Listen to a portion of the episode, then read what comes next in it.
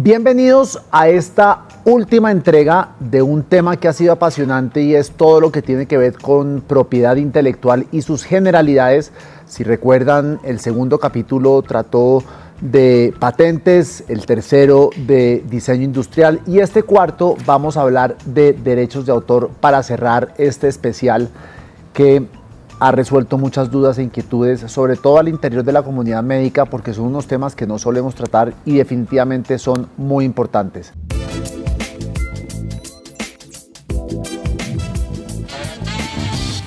Con nosotros se encuentra el doctor Juan Carlos Monroy, quien es abogado, litigante en derecho de autor y consultor externo de la firma de abogados Wolf Méndez Abogados y es un placer tenerlo aquí, doctor Monroy. ¿Cómo está? Mucho un gusto, Diego. Muchas gracias. Bueno, arranquemos, arranquemos preguntándole, creo que lo principal que nos estamos eh, cuestionando todos y es qué es derechos de autor.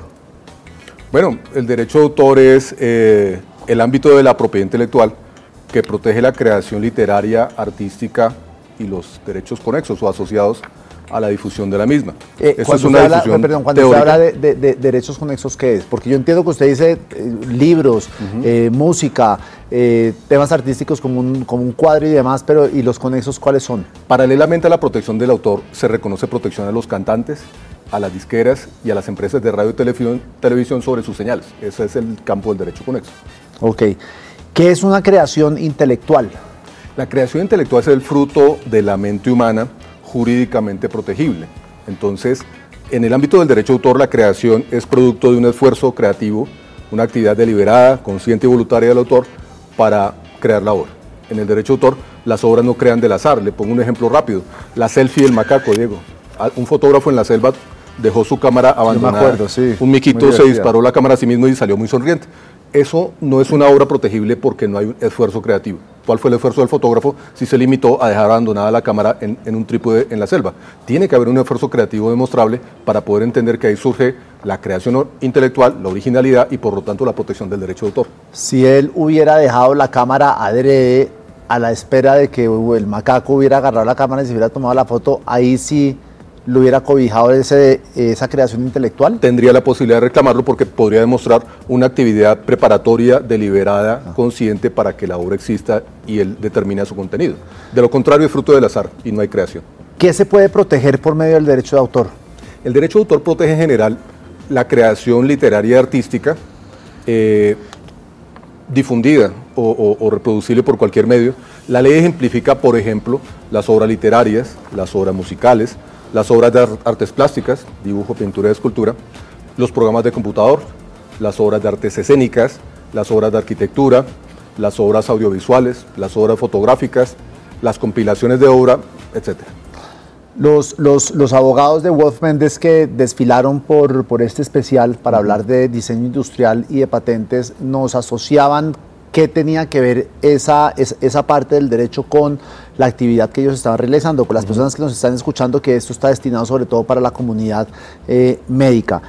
En temas como el que usted trata, ¿qué pinta ahí un médico? ¿Qué es lo que él crea para protegerlo? Y muy importante, el derecho de autor entra a proteger una gran parte de la producción científica eh, al brindarle protección primero a obras literarias, y cuando yo hablo de una obra literaria no es solo el cuento, la poesía y la novela, sino un tratado de medicina es una obra literaria para ah, la ley.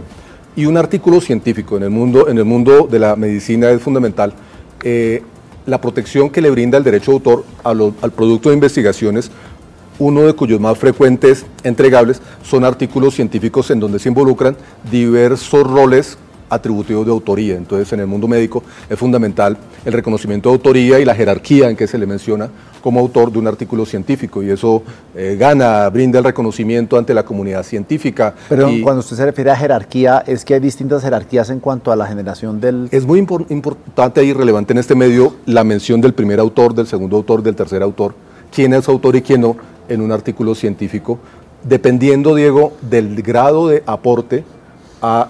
Eh, la creatividad, entendí en este caso, como el aporte científico que se propone a través del artículo. Entonces, es una discusión y el derecho de autor se involucra con todos sus componentes para darle solución a, estas, a este interesante debate. En la investigación sobre este tema hay una frase con la que me encontré que quisiera que me la explicara un, poquito y es, abro comillas, la protección del derecho de autor abarca la expresión material, pero no las ideas, procedimientos, procedimientos, métodos de operación o conceptos matemáticos entre sí, cierro comillas, no entendí nada de esa frase. Diego, es fundamental saber diferenciar entre la idea y su expresión concreta, porque en el proceso creativo del ser humano la idea es un punto de partida. La idea general que yo tengo para desarrollar lo que luego será una obra. En una segunda etapa viene un proceso mental, ideación o eh, representación mental de lo que luego será la obra y una tercera etapa de plasmación o expresión. El derecho autor viene a proteger lo que yo concretamente plasmé, lo que escribí sobre el papel, lo que dejé en la pantalla de un computador, lo que dejé sobre el lienzo cuando pinto, etcétera, y ahí hay protección del derecho autor. Pero nadie queda dueño de la idea que fue, fue punto de partida, de manera que otras personas pueden partir de la misma idea para darle otros desarrollos, lo cual es libre, porque de lo contrario, Diego, eh, si alguien queda dueño de una idea, de un concepto genérico o abstracto, trancaríamos el desarrollo de la evolución de las artes, del conocimiento, de la ciencia. O por ejemplo volar. Si a mí se me ocurrió la idea de que el hombre puede volar y diseño, o se diseña un avión tendrían que, o sea, yo, yo podría bloquear el que otras personas desarrollaran otros aviones de aerolíneas. Más o menos. Señor, Diego puso un ejemplo muy afortunado. Los hermanos Wright, eh, cuando les concedieron una patente por su invención del año 1903, les dieron una patente tan vaga y tan amplia que ellos eran dueños de cualquier cosa que volara. Entonces muchos otros empresarios eh, de la aviación querían incursionar en la aviación con otras propuestas, Glenn Curtis, por ejemplo, y cualquier cosa que hiciera violaría la patente de los hermanos Wright. De manera que cuando los Estados Unidos se involucró en la Primera Guerra Mundial por la patente de los hermanos Wright, eh, no podía haber en Estados Unidos sino solamente avioncitos de madera, lona y cuerdas, como los que ellos tenían patentado, porque cualquiera que propusiera una tecnología eh, equivalente o mejor muchas veces violaría la patente. El gobierno de Estados Unidos los tuvo que llamar y le dijo, mire, señores Wright, su patente se le concederá a cualquier fabricante de aviones y, usted, y le pagarán un dólar por cada avión fabricado. Así le impusieron una restricción a un uso abusivo o excesivo de una patente que ahogaría, Diego, el ámbito creativo que necesita eh, la competencia, el resto de la sociedad, porque es justo proteger la, invención, la creación, pero también es necesario respetar el espacio creativo de las demás personas. En estos casos de derechos de autor, varía el periodo por el cual se le concede que eso es propiedad de esa persona o aquí es a, a la eternidad. Es muy interesante, Diego. Cada país da su término de protección del derecho de autor y la República de Colombia tiene el tercer término de protección más extenso del mundo. ¿Qué es la vida del autor más 80 años. Significa eso que el primero de enero del 2022 pasaron al dominio público las obras de autores colombianos fallecidos hasta el año 1941. Autores colombianos fallecidos del 41 para atrás ya son dominio público, sus obras libremente se pueden reproducir, comercializar, un largo etcétera. Sin pasar por Saico, Asimpro y demás. Totalmente uso libre y gratuito, porque la ley quiere como permitir ciertos casos de uso eh, que sea posible para beneficiar el derecho a la educación y demás acceso a bienes culturales. Y aunque no son tan conocidos, pero casi que son inclusive más relevantes, los informes, los estudios médicos, los libros académicos, descubrimientos, también cumplen con esa función de 80 años después ya pasan al dominio público? Sí, Diego, esa es la pues teoría y así trata el derecho autor todas las obras. Lo que pasa es que como estamos en un ámbito en que la ciencia avanza tan rápidamente, seguramente ya a nadie le va a importar cuando un artículo científico pase eh, en 80 años a dominio público porque la, la evolución científica lo hizo obsoleto. ¿Qué derechos se le otorgan al autor de una obra? Bueno, hay dos órdenes de derechos, uno los derechos morales y unos derechos patrimoniales. Los morales tienen que ver con la protección de la relación personalísima del autor con su obra, que le, que le den crédito a su nombre, que no se pueda modificar y mutilar eh, artísticamente, que no se deba divulgar la primera vez sin que lo autorice, etc. Mientras que los derechos patrimoniales es el control del uso y explotación de la obra que no se reproduzca sin permiso, que no se comunica, distribuye o transforme sin permiso. Que esa protección es como para generarle utilidad al, que, al, al, autor, al creador de esa... La ley le da control al, titular sobre su obra, ya es una decisión del titular cobrar por su acceso y uso o liberarlo, porque por ejemplo, Diego, hay que hablar de licencias Creative Commons o modelos alternativos de licenciamiento en donde se privilegia el uso libre y gratuito de las obras por parte del público, se informa que el producto o el contenido es protegido por una licencia Creative Commons y mediante unos iconos gráficos se informa cuáles son los atributos de ese uso. Entonces es legítimo y son dos caras de la misma moneda. Que lo cobre por el o, o, lo libere. Pero la, licencia de Creative Commons la da el autor Él es el que Exacto. otorga ese, es su decisión soberana, es su decisión autónoma, y si lo hace así, informará con, con un símbolo gráfico en donde los términos de posibilidad de usar para fines académicos o comerciales la obligación de mencionar su nombre y la posibilidad de modificarlo, él lo decidirá y lo informará a los interesados con unos iconos gráficos muy sencillos de entender. Es el mundo del software libre, de la licencia de crédito y como digamos son dos caras de la misma moneda, porque igual legítimo es el autor que pues exige la licencia y el pago de, una, de, un derecho de acceder a utilizar o explotar su obra. Pero por ejemplo, las, las personas que crean algo y están trabajando para una institución, ¿ese derecho de autor cobija a la institución o cobija al empleado de esa institución? Porque de puertas para afuera lo que se está viendo es que este es un trabajo de tal compañía, pero el creador es uno de los empleados de esa compañía. Entonces, ahí cómo funciona el derecho de autor. Es muy importante, Diego. La autoría y la titularidad originaria de derechos morales y patrimoniales es del autor, la persona natural. Ah, que hay Los derechos patrimoniales, la parte patrimonial, se le puede transferir a una institución, a una empresa, persona natural o jurídica, con la cual, por ejemplo... Es la que puso los recursos para que se creara esa... Por ejemplo, pero, exacto, pero tiene que haber un, un contrato que así lo sustente que transfiera los derechos por alguna de las varias modalidades eh, posibles en la ley. Esas transferencias también pueden ser parciales, o sea, se puede entregar parte del derecho y otra parte del derecho reservársela. Todo es posible en el ámbito de contratos. ¿Qué se necesita para acceder a la, a la protección del derecho de autor? El derecho de autor no está sujeto a un registro ni a cualquier otra formalidad para entenderse protegido usted le pone el punto final a su artículo, a su artículo científico y ya tiene la protección del derecho de autor en Colombia y en más de 180 países del mundo, sin necesidad, Diego, de estar registrando país por país. En esto el derecho de autor se diferencia mucho de la propiedad industrial, porque si usted quiere una patente de invención, usted tiene que ir oficina por oficina, país por país, solicitando, obteniendo y pagando cada patente para tener una protección en ese territorio. El derecho de autor le da una protección internacional automática sin necesidad de un registro ni cualquier otra formalidad. Una institución médica como la, Fundación Santa Fe de Bogotá o cualquier otro tipo de institución em, del servicio de salud, ¿cómo se pueden beneficiar o cómo deberían entender o cómo deberían estudiar todo esto que tiene que ver con em, la protección del derecho al autor? Claro, una institución médica y de esta magnitud es un ámbito masivo de creación. Entonces, yo tengo toda seguridad de que en manos de la comunidad científica y al interior de esa institución hay una producción científica masiva que se traduce mucho de ella en textos, documentos, artículos, eh, libros, manuales, pero también puede trascender, por ejemplo, a un programa de computadora o una multimedia. Entonces hay una producción creativa masiva, valiosísima. Entonces la institución debe tener claros políticas y, procedimientos para que sea adecuadamente manejada la propiedad intelectual de estos contenidos, de estas creaciones. Es muy valioso llegar al punto en que es la institución la que crea, es la institución la que aprende, como labor de equipo y como colectivo. Entonces eso da una ventaja competitiva en cualquier ámbito de la producción humana. Entonces hay, hay, empresas que crean, que son abiertas a la creatividad de las personas y que ese conocimiento revierte a favor de todos y la, y la, la, eh, empresa o la institución avanza en la producción de conocimiento.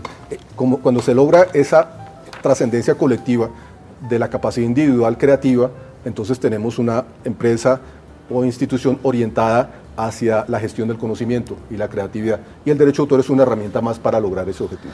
Y ya para ir cerrando, doctor Monroy, ¿en qué tipo de proyectos se puede aprovechar el derecho de autor? Bien, yo diría en primer término la producción científica con alcance académico. Es necesario tener reglamentado y muy definido el manejo del derecho de autor dentro de este tipo de proyectos y actividades. Si se involucran eh, recursos de la institución o si se involucran recursos particulares de personas vinculadas con la institución, es importante tener definido hasta dónde llega el derecho de uno y otro para que esos productos, esos resultados, pertenezcan, por ejemplo, al capital intelectual de la institución y desde ahí la institución tenga una política de su difusión, una publicación editorial o un eh, eh, repositorio de documentos digitales con respecto al derecho de autor que enriquezcan el saber colectivo o, o, estén abiertas a toda la sociedad. E, entonces es un recurso como otro muy valioso que la institución debe saber manejar. Paralelo a esto, Diego, la producción tecnológica no debe ser descartada. Yo sé que mucha de la producción creativa de una institución de esta magnitud... Porque, porque normalmente esa producción de la que usted está hablando, uno la, refiere más a patentes o derecho industrial, ¿o no? Pero tenemos todo que ver, en este caso, con artículos científicos, con libros, con multimedia y con software, digamos. Inclusive en podcast. Hoy en día el podcast se ha terminado convirtiendo en un medio de difusión de información y conocimiento muy valioso y repositorios de podcast se vuelven eh, documento valiosísimo. Entonces, histórico, claro. Claro, desde el punto de vista del derecho de autor es una obra oral. Entonces mira cómo eh, el derecho de autor trasciende de una parte muy importante de la producción creativa de una institución de esta naturaleza. Pero ya, una, pregunta ya de curiosidad. Este es un podcast de la Fundación Santa Fe de Bogotá. Quien debería ejercer el derecho de autor sobre este podcast, que es una, em, una obra oral, es la fundación, ¿cierto? ¿O debería ser el periodista que lo dirige? Mira, es, es interesante eh, cuando se realiza una entrevista, por ejemplo, si esta entrevista es una obra periodística, Diego, la entrevista le pertenece al entrevistador. Tú eres el autor de esta entrevista.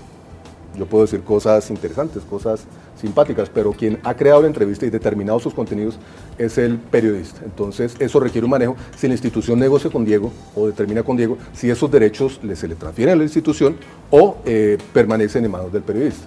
Cualquiera de los dos, lo que se lleve un contrato. Eso, eso, digamos, es como una ley no escrita. La jurisprudencia a nivel mundial ha terminado reconociéndolo, si bien no hay una sola ley que diga la entrevista es del periodista. No sé si nos quedó algo por fuera que usted quisiera que mencionáramos y que yo olvidé preguntarle. Diego, hoy en día el tema, el tema de derecho de autor está muy en los titulares por culpa del plagio.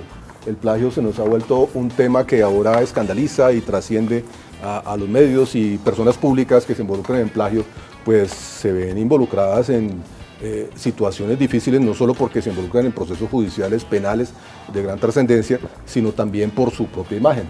Antes se cometían, eh, no significa que el plagio empezó hace unos pocos años, siempre ha habido plagio, lo que no, había una cultura o, noción de su gravedad.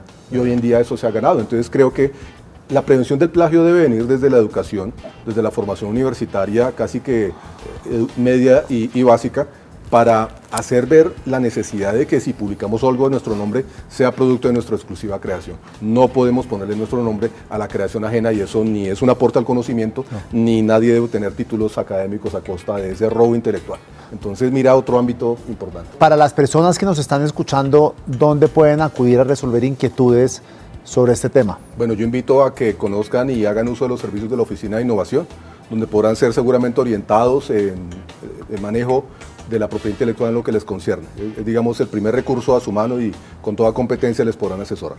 Pues nada, doctor Monroy, muy interesante esta conversación. Damos así el cierre a lo que ha sido lo que han sido cuatro capítulos fascinantes sobre propiedad intelectual y sus generalidades. Cerramos hoy con el, eh, doctor Monroy. Muchísimas gracias. Muchas gracias, con mucho gusto a ustedes.